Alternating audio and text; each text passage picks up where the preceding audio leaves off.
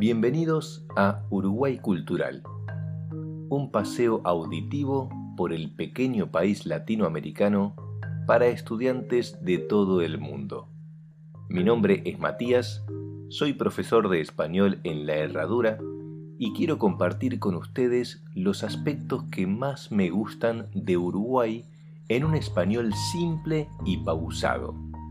Siéntanse como en casa. Hoy vamos a hablar del asado. El asado uruguayo representa una identidad nacional. Y no hablamos solamente de gastronomía, porque el asado es mucho más que un plato tradicional. El asado es una ceremonia y una excusa para conversar con amigos, para reunir a la familia alrededor del fuego mientras disfrutamos de un buen vino. El asado convoca y reúne a las personas mientras la carne se dora lentamente sobre las brasas. Y en esos encuentros, lo más importante es lo social, porque nadie prepara un asado para comer solo. Es el encuentro de los amigos, de los parientes que por algún motivo están alejados. El asado es motivo de disputa entre Argentina y Uruguay por saber dónde se puede comer el mejor asado, quién lo hace mejor, dónde está la mejor carne. Y aunque parezca lo mismo, hay pequeñas diferencias que caracterizan el asado de cada país. Para los uruguayos, el asado se hace con leña y no con carbón como lo hacen los porteños y mucho menos sobre las llamas como en otros países latinoamericanos.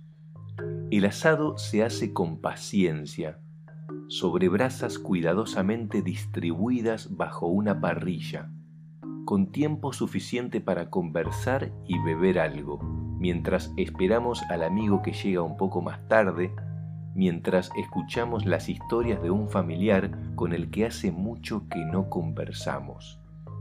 Y el asado no es solamente un pedazo de carne de vaca cocida sobre una parrilla. También incluye carne de cerdo, de cordero, de pollo.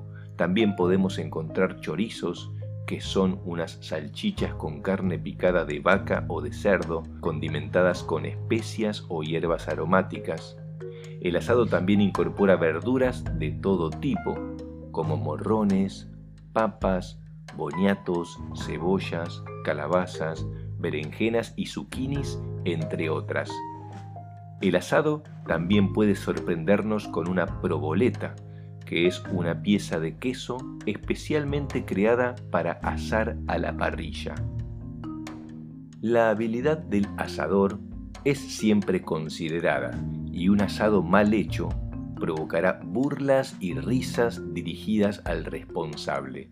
Pero un asado bien hecho terminará con un aplauso para el asador, porque cada asado es diferente y esto dependerá de la experiencia, la voluntad y la paciencia del asador que intentará hacer su mejor trabajo para agasajar a sus queridos, más por afecto que por nutrición.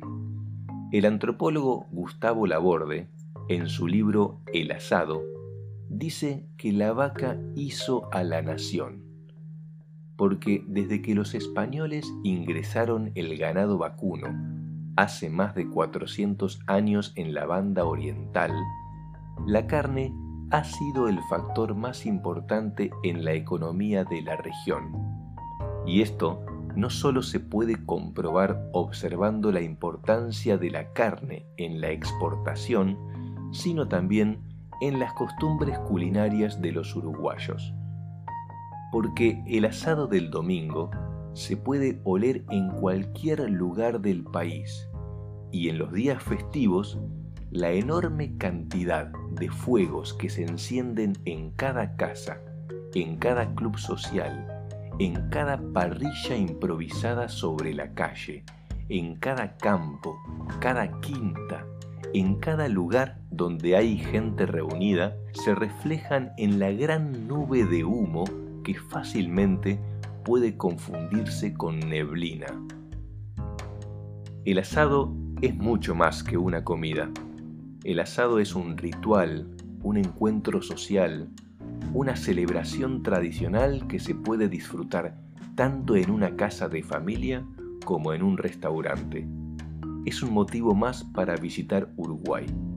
Y acá los esperamos, siempre con un fuego encendido y una parrilla grande para todos los que se quieran sumar.